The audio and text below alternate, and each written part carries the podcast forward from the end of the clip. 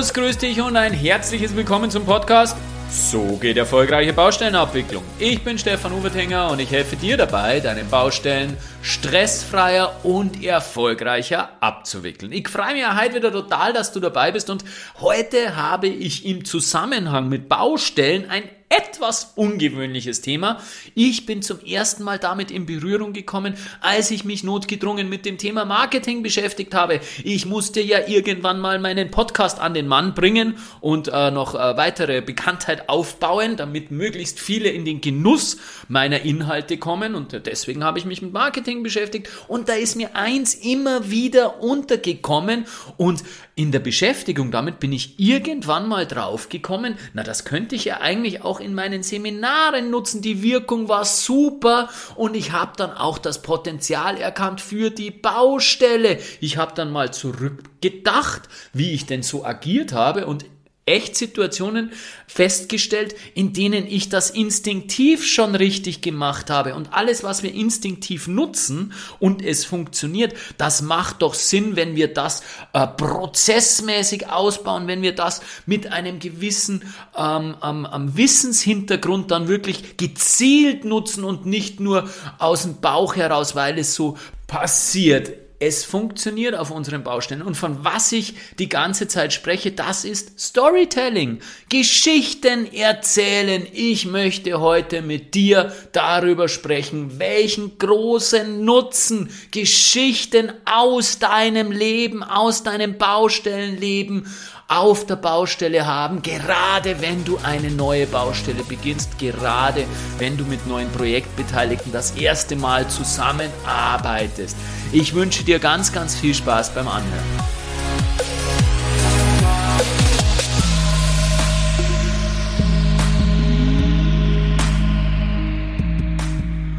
Du beginnst eine Baustelle neu und redest dir den Mund fußlig. Du versicherst glaubhaft, dass du an einer vertrauensvollen Zusammenarbeit interessiert bist, dass du auf der Baustelle mit deinen Projektpartnern kooperieren möchtest und zusammenarbeiten und gemeinsam an einem Strang ziehen, ein tolles Projekt entwickeln möchtest. Und trotzdem kommt es dir so vor, dass du nicht durchdringst bei deinen Projektpartnern, dass irgendwie, ja, deine, deine Lippenbekenntnisse, der Funke irgendwie nicht überspringt. Ja, das Problem ist einfach, Worte sind wenig glaubwürdig, überzeugen tust du letztendlich nur mit Taten. Es gibt ein schönes Sprichwort, Worte sind Schall und Rauch. Ja, dieses berühmte Sprichwort geht auf Johann Wolfgang von Goethe zurück und zwar auf den ersten Teil von Faust und Dr. Faust sagte dazu Gretchen, ich habe keinen Namen dafür, Gefühl ist alles. Name ist Schall und Rauch, umnebelt Himmelsglut. Und das hat Dr. Faust bezogen auf seinen Glauben. Da wand er sich nämlich wie ein Aal.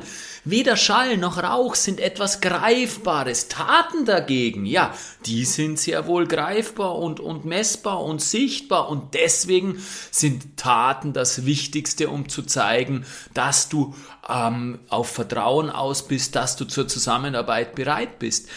Aber es gibt noch etwas dazwischen. Es gibt noch etwas zwischen den leeren Worthülsen und den Taten. Und Faust gibt da bereits einen kleinen Hinweis. Er sagte nämlich, ich habe keinen Namen dafür. Gefühl ist alles. Du brauchst also etwas, das Gefühl erzeugt. Und wenn du etwas hast, was Gefühl erzeugt, dann kannst du damit auch deine Bestrebungen untermauern. Gefühl ist entscheidend. Ohne Gefühl geht gar nichts. Auch Entscheidungen sind sehr, sehr, sehr stark von den Gefühlen beeinflusst. Wir haben darüber ausführlich gesprochen in den Podcast-Folgen 89 und 90, wenn du noch einmal tiefer in das Thema einsteigen möchtest, dann hör dir diese beiden Podcast-Folgen noch einmal an. Entscheidungen und Emotionen gehören untrennbar zusammen.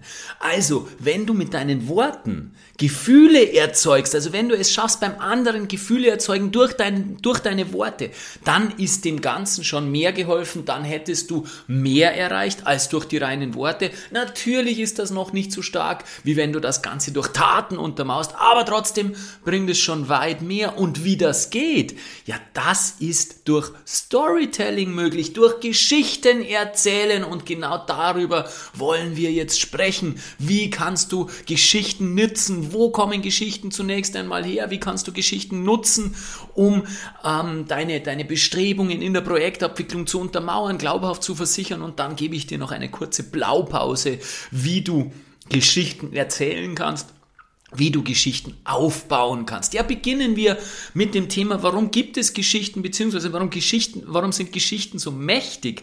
Und da müssen wir wieder einmal, um zu verstehen, wie wir ticken, um zu verstehen, wie bestimmte Dinge auf uns wirken, müssen wir wieder einmal weit, weit, weit zurückgehen, und zwar in die Urzeit, als wir noch als Jäger und Sammler lebten und uns Geschichten erzählten, um uns die Gefahren, aber auch die, die, die, die guten Sammelplätze von unserer Nahrung zu erzählen. Da sind wir am Abend am Lagerfeuer gesessen und haben uns genau diese Dinge, aber nicht über Fakten erzählt, sondern über Geschichten. Wir Menschen haben vereinfacht gesagt drei Gedächtnisarten. Es gibt das sogenannte deklaratives oder Faktengedächtnis, das sogenannte prozedurale Gedächtnis und das sogenannte episodisches episodische oder auch autobiografische Gedächtnis. Das Deklarative, wie der, wie der Name schon sagt, das Deklarative, das Faktengedächtnis, das ist dazu da, um Fakten zu merken. Das hast du gebraucht in der Schule und das funktioniert über Wiederholungen. Vokabeln pauken, immer wieder wiederholen, dann geht das schön langsam ins deklarative Langzeitgedächtnis und du kannst dir die Dinger merken. Das prozedurale Gedächtnis, dort sind unsere Bewegungsabläufe, unsere automatisierten Bewegungsabläufe abgespeichert im sogenannten limbischen System, genauer gesagt in den Basalganglien. Das ist eine, ein Areal, ein Hirnareal bestehend aus mehreren Bereichen, das zusammen eben Basalganglien genannt wird. Und dort sind unsere Automatismen, unsere Gewohnheiten abgespeichert. Und die dritte Gedächtnisart, das episodische Gedächtnis oder auch autobiografische Gedächtnis, das speichert alles, womit wir einen Bezug haben, wo wir irgendwo das ganze Thema in einen örtlichen, zeitlichen und persönlichen Bezug setzen. Und das ist immer der Fall bei Geschichten. Und die Natur hat es so eingerichtet, dass wir uns genau diese Dinge extrem gut merken können. Wir können uns Themen oder, oder, oder Sachverhalte, auch Erlebnisse, die bei uns einen, einen Einfluss hatten, die mit uns in Verbindung stehen, mit denen wir uns identifizieren konnten, sehr, sehr stark merken, wenn du dich an Dinge erinnerst, an Erlebnisse aus deiner Kindheit, aus deiner Vergangenheit, die ganz, ganz starke Emotionen hervorgerufen haben, dann kannst du die oft, obwohl sie lang, lang her sind und äh, du sie natürlich kein zweites Mal erlebt hast, dann kannst du sie oft in jedem Detail wiedergeben, weil sie durch dieses eine Mal sehr emotionale Erleben ganz, ganz tief ins episodische Gedächtnis eingebrannt sind. Also je emotionaler Geschichten sind, desto tiefer brennen sie sich ins episodische Gedächtnis ein, desto mehr bleiben sie im Gedächtnis haften und desto glaubhafter sind sie auch. Ja, und nachdem sich unser Gehirn in den letzten 200.000 Jahren nicht wesentlich verändert hat, wirken natürlich Geschichten heute immer noch so stark auf uns, wie sie damals wirkten. Wir können sie gut mehr, uns gut merken. Wir halten sie für viel glaubhafter als bloße Fakten, als bloße Lippenbekenntnisse. Und insofern ist es natürlich ideal, diese Geschichten zu nutzen, um ein bestimmtes Verhalten indu zu induzieren, um bestimmte Dinge in deinem Leben anderen mitzuteilen, mit eben der dementsprechenden Glaubhaftigkeit. Und je emotionaler und mitreißender du erzählen kannst, desto besser, desto intensiver wirkt es auf deinen Gegenüber. Und jeder von uns kennt diese begnadeten Geschichtenerzähler, wo man, sie, wo, man, wo man an den Lippen hängt und wo man Stunden später noch jedes Wort weiß, was gesagt wurde von diesem Menschen, weil sie einfach so begnadet, so mitreißend, so emotional Geschichten erzählen können. Das ist einigen Menschen in, den, in die Wiege gelegt. Ja, das ist korrekt, das stimmt. Allerdings kann man das auch zu einem gewissen Teil lernen. Was man dazu braucht, was du dazu brauchst, ist etwas Mut und wie immer Training, üben, üben, üben und dann geht das wunderbar. Also, ich empfehle dir nur Mut zu haben, meine Blaupause zu nutzen, dich mal hinzusetzen, aber das besprechen wir später noch, und dir mal etwas zu überlegen, welche Geschichten denn aus deinem Berufsalltag dafür tauglich wären, dafür sinnvoll wären, sie zu Beginn einer Baustelle zu erzählen, damit eben Beziehung aufgebaut wird, damit Kooperation gezeigt wird, aber da gehen wir jetzt gleich genauer drauf ein. Das heißt, Merkfähigkeit erzeugst du durch Emotionen, durch Erfahrungen aus deiner Vergangenheit. Und je emotionaler du diese Dinge erzählst, desto mehr bleiben sie beim anderen im, im Gedächtnis, desto mehr bleiben sie haften und desto eher führt das auch dazu, dass beim anderen eine Verhaltensänderung indiziert wird, dass der andere sich denkt, ah ja, okay, da ist wirklich was dran, dem kann ich vertrauen, der, der will wirklich Kooperation, der will wirklich zusammenarbeiten. Ja, was sind die zwei wesentlichen Dinge, zu denen du nutzt, zu denen du die Geschichten nutzen kannst? Zum einen um Kooperation zu erzeugen, da sprechen wir jetzt gleich drüber, und zum anderen, um Beziehungen aufzubauen. Kooperation, um zu zeigen, hey, ich will mit dir zusammenarbeiten, ich will gemeinsam dieses Projekt voranbringen und Vertrauen aufbauen, Beziehungen aufbauen, um zu zeigen, hey, um sich erst einmal zu öffnen. Sprechen wir zunächst einmal über Kooperation. Ein wesentlicher Faktor für das Zusammenarbeiten auf der Baustelle ist zunächst einmal die eigene Bereitschaft zu signalisieren. Das heißt, du musst es schaffen, dass dein Partner zunächst einmal glaubt und versteht, hey, da ist wer gegenüber von mir, der möchte mit mir zusammenarbeiten, der möchte auf jeden Fall kooperativ interagieren. Und das zweite Wichtige oder ein zweites Wichtiges, welches du mit Geschichten erzeugen kannst, ist zu zeigen, dass Kooperation sich lohnt, dass Zusammenarbeit sich lohnt, weil oftmals ist eine Hürde einfach, ähm, ja, der, der, der, der, Glaubenssatz von äh, den Projektbeteiligten oder von einigen Projektbeteiligten, dass sie besser fahren würden, wenn sie auf ihren eigenen Vorteil, hauptsächlich auf ihren eigenen Vorteil bedacht sind. Und das ist nicht so. Deswegen müssen wir zeigen, am besten durch Geschichten, dass sich Kooperation lohnt. Das heißt, was ich dir empfehle, ist, dass du eine Geschichte erzählst, wo von einer Baustelle, von einer vergangenen Baustelle von dir, wo die Zusammenarbeit super war, wo die Ergebnisse für alle Beteiligten perfekt abliefen oder sehr gut abliefen und dafür eignen sich am besten ganz konkrete Beispiele. Also nicht an der Oberfläche bleiben und so, ähm, ähm, ja, so ganz oberflächlich erzählen, ich war mal auf der Baustelle und da äh, ähm, haben wir die und die Projektbeteiligten gehabt und die und die Probleme gehabt und im Endeffekt war alles gut. Das ist viel zu oberflächlich, sondern geh wirklich in die Tiefe, geh wirklich ins Detail. Je detaillierter und äh, je prägnanter diese Situation ist und je mehr Emotionen, dass du da hineinlegst, desto glaubhafter wird diese Situation, desto mehr erzeugst du beim anderen,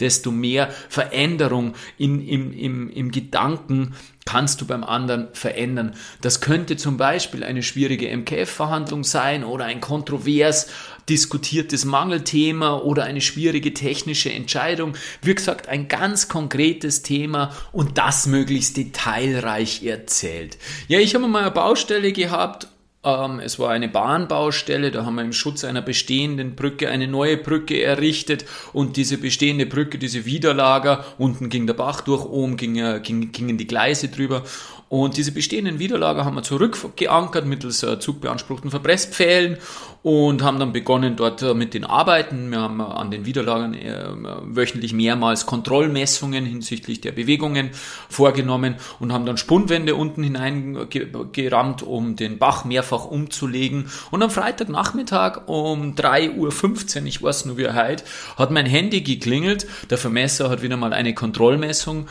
durchgeführt und hat mich angerufen und ich bin hingegangen und er hat gesagt, du als Widerlager auf der anderen Seite hat sich um 7,3 Zentimeter, nicht Millimeter, Zentimeter nach innen bewegt.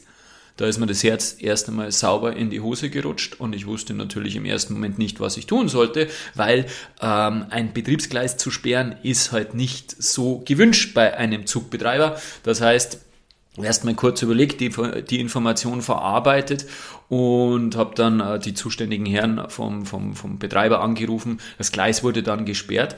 Die Folgen, die daraus für die Baustelle entstanden sind, die waren extrem. Wir mussten äh, Aussteifungen einbauen, wir mussten die ähm, Widerlager zusätzlich verankern. Wir haben insgesamt, ähm, ich weiß nicht mehr genau, wie viel Zeit verloren. Also wir haben sehr viel Zeit verloren, haben sehr viel zusätzliche Maßnahmen gehabt, die wirklich im Verhältnis zum Projektvolumen echt richtig, richtig viel Geld ausgemacht haben.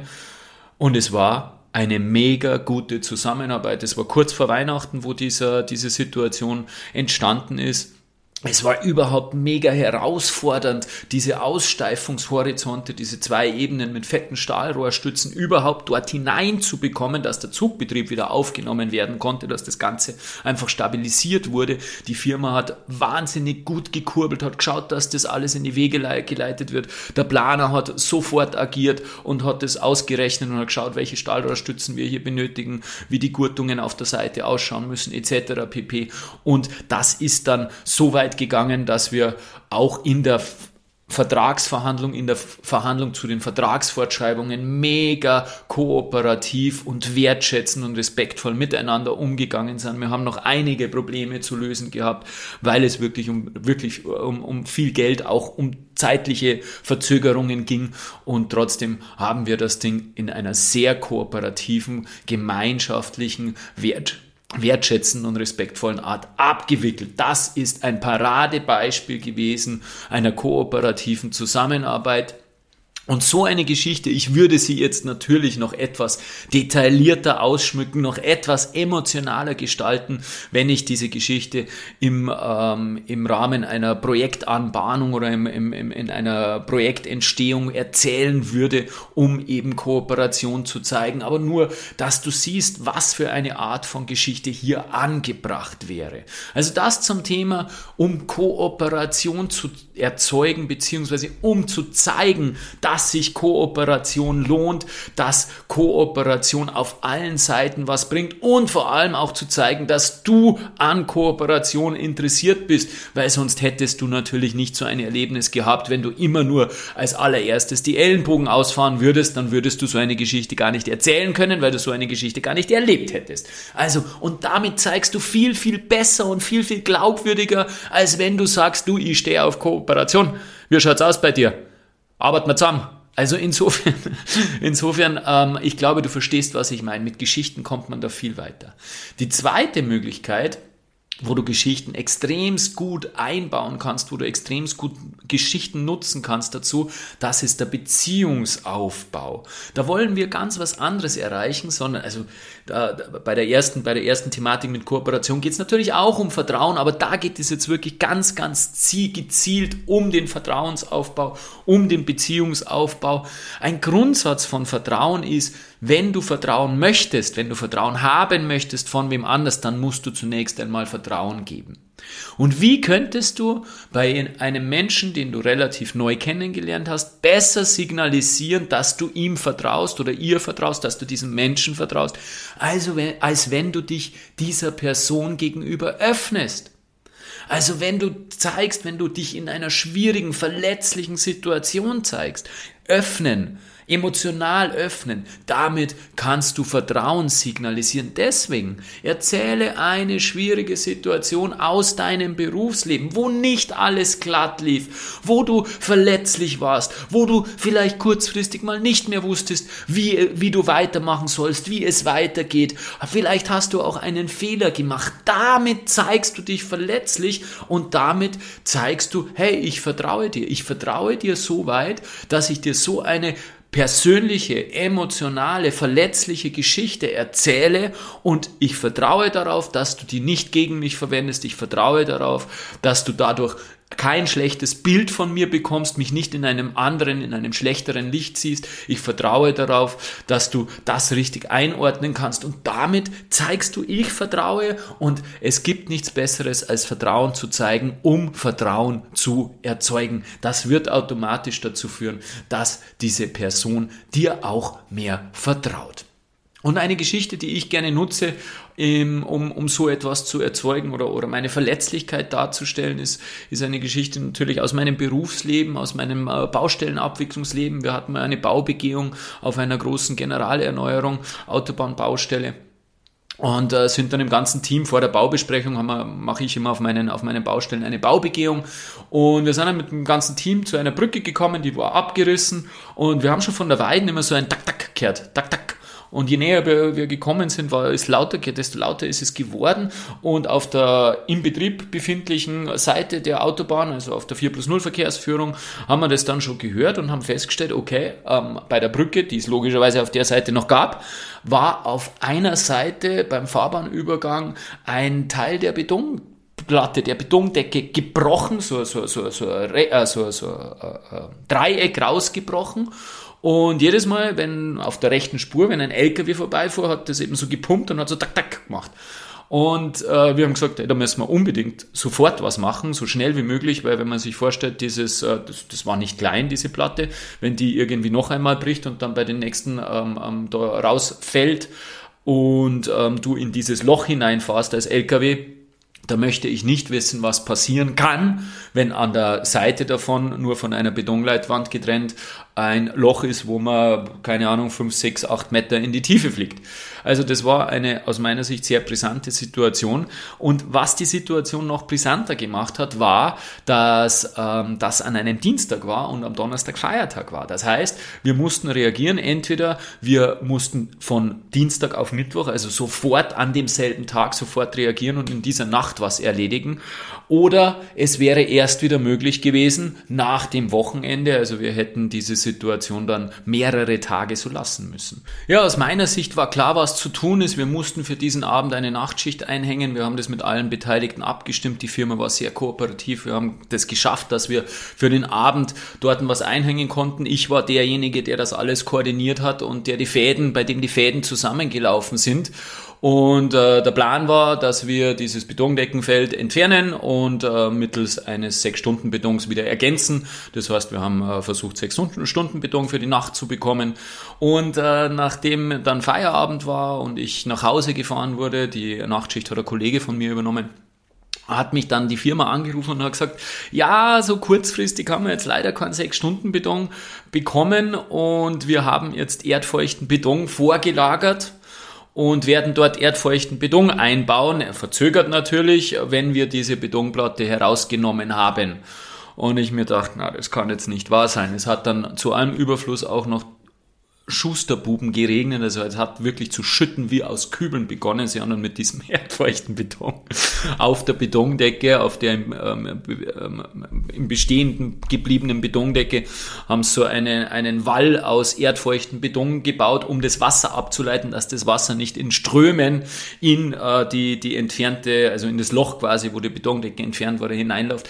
Also das war, das ganze Ding war zum Scheitern verurteilt. Ich wusste es und äh, hatte aber auch keine Möglichkeit zu reagieren. Also mir war nicht klar, ich, ich habe da auf, am Abend wirklich nicht gewusst, was ich machen sollte jetzt auf die Kürze.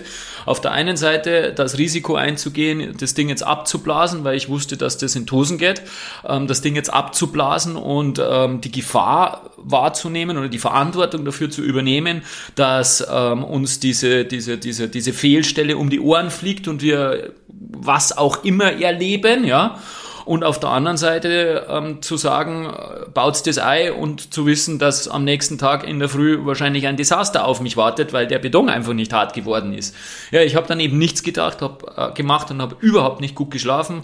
Ich habe dann die Frühschicht übernommen, das heißt um 5 Uhr in der Früh habe ich mich mit dem Autobahnmeister und mit dem Projektleiter draußen getroffen, um äh, die Fahrbahn freizugeben und wie erwartet wir haben eine ähm, ähm, Oberfläche vorgefunden, die ein, den Anforderungen einer Autobahn nicht wirklich entsprochen hat. Also wir haben dann auch noch mit dem Rückprallhammer versucht, äh, die Festigkeit zu messen, aber das Ding war so fest und so hart, dass der Rückprallhammer null angezeigt hat. Wir haben dann kurzzeitig gemeint, dass der vielleicht kaputt sei, dann haben wir eine Betonleitwand ausprobiert. Da hat es leider Gottes was angezeigt, dann haben wir gedacht, okay, scheiße. Also, was war das Ende vom Lied? Wir mussten die Autobahn einen bis um 4 Uhr nachmittags, also über, also fast den ganzen Tag einspurig dort an dieser Stelle vorbeischleusen. Es war im August Rückreiseverkehr, also dieser angesprochene Feiertag, das war der 15. August eben. Und das hat dann letztendlich 23 Kilometer Stau produziert das ganze Thema.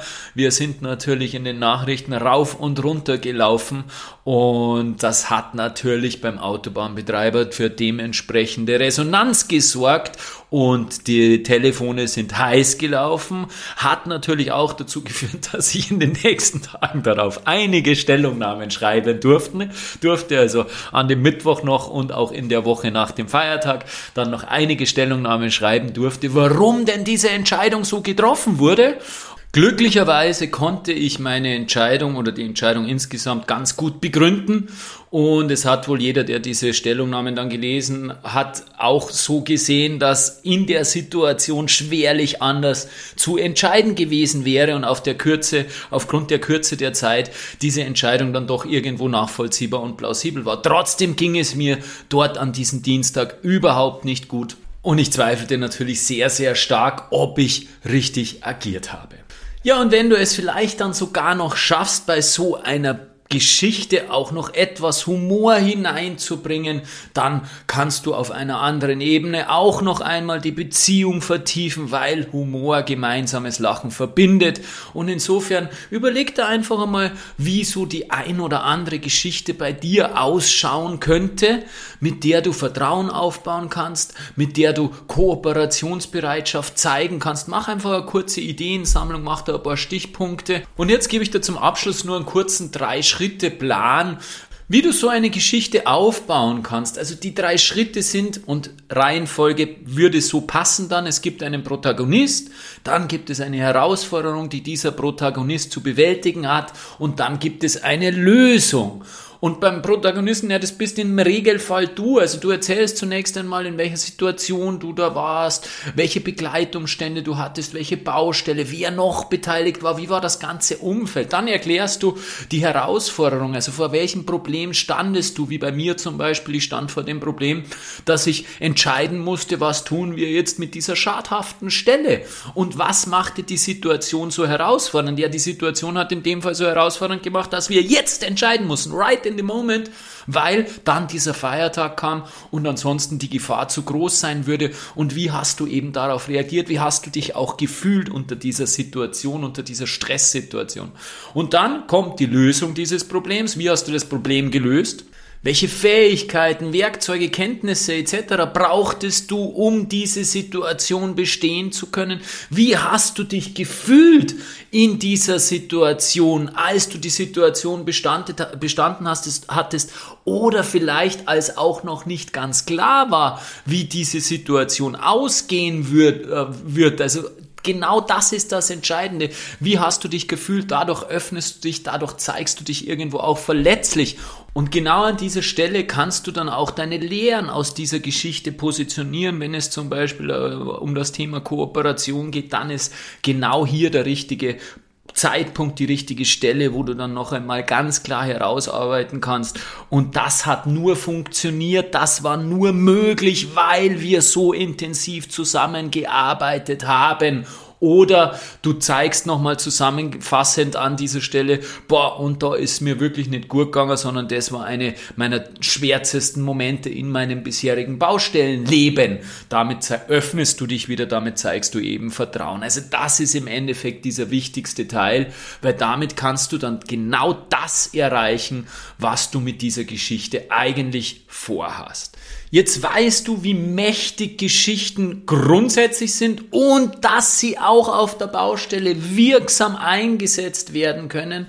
Du kannst, und fassen wir jetzt noch einmal zusammen, du kannst Geschichten eben einsetzen, um deine Kooperationsbereitschaft zu zeigen, um zu visualisieren, um darzustellen, um glaubhaft zu versichern, dass Kooperation sich für alle Beteiligten lohnt und dann in einer anderen Art und Weise, um Beziehungen aufzubauen, um Vertrauen zu zeigen, um dich Vertrauen dadurch zu zeigen, dass du dich dieser Person gegenüber öffnest und wenn du dich öffnest und Vertrauen zeigst, ja, dann kommt automatisch mehr Vertrauen zurück. Geschichten sind deswegen so mächtig, weil wir Geschichten schon sehr, sehr, sehr, sehr lange nutzen, bevor wir in der Lage dazu waren, unser Wissen durch Schriftsätze, durch geschriebene Dinge, äh, durch geschriebene Geschichten weiterzugeben, haben wir uns Geschichten erzählt, weil wir uns Geschichten besser merken können über das sogenannte episodische Gedächtnis. Und das funktioniert wirklich gut. Also nutze Geschichten, mach dir eine kleine äh, Ideensammlung, welche Geschichten du nutzen könntest, genau für diese Zwecke und dann nimm den Drei-Schritte-Plan ganz, ganz einfach, erzähle von dir als Protagonist, in welcher Situation du bist, welche Baustelle, welche Lebensphase du gerade durchgemacht hast, in welcher Lebenssituation du gerade bist, vielleicht bist Berufsanfänger, dann ist das ganz, ganz was anderes, dann wirkt es komplett anders, als wenn du schon ein alter Hase bist. Also das bitte ins rechte Licht rücken, dann erklär die Herausforderung, erklär wirklich, was das große Problem an dieser Situation war, wie du dich gefühlt hast in der Situation, möglichst emotional, je emotionaler, desto glaubhafter, je detailreicher, desto glaubhafter. Und desto anknüpfungsstärker ist das ganze Ding auch. Und dann löse diese Herausforderung auf, auch wieder, wie hast du dich gefühlt? Und dann bei dieser Lösung kannst du auch die Lehre aus dieser Geschichte positionieren und dadurch den großen Nutzen gewinnen. Ich nutze Geschichten auch in meinen Seminaren, bei meinen Präsenzseminaren zur Kooperation gibt es eben genau das Thema Geschichten erzählen zum Beziehungsaufbau. Und das ist immer wieder spannend. Ich suche dann ein Pärchen aus, wo sich äh, die beiden Personen auf jeden Fall gar nicht kennen oder am wenigsten kennen in der Gruppe. Und die müssen sich dann oder dürfen sich dann gegenseitig eine Geschichte erzählen. Und das ist jedes Mal faszinierend, dieses Feedback, wenn ich dann frage und ähm, was hast du gespielt, was, was hat's bei euch gemacht in der Beziehung, im, im Kennenlernen? Und das ist jedes Mal total bahnbrechend. Also das bringt was, das ist wirklich gut. Und wenn du auch einmal im Rahmen eines Seminares diese Übung machen möchtest, wenn du Kooperation vertiefen möchtest, wenn du lernen möchtest, wie du wirklich substanziell Kooperation aufbauen kannst, wie du daran arbeiten kannst, wie du äh, Prozesse etablieren kannst, dass Kooperation sich entwickelt, ja dann nimm einfach Kontakt mit mir auf und wir schauen, welches meiner Produkte für dich die, die besten Ergebnisse, die beste Lösung erzielt. Ich freue mich auf dich, ich freue mich mit dir gemeinsam zusammenzuarbeiten. Es ist doch immer wieder spannend, was man nicht alles auf der Baustelle brauchen kann. Ja, ungewöhnliche Methoden sind das, aber wirkmächtig. Du kommst viel schneller auf eine tiefere Ebene. Ich kann dir nur empfehlen, probier es aus und wünsche dir viel Spaß beim Geschichtenerzählen. Herzlichst dein Stefan Ufertinger.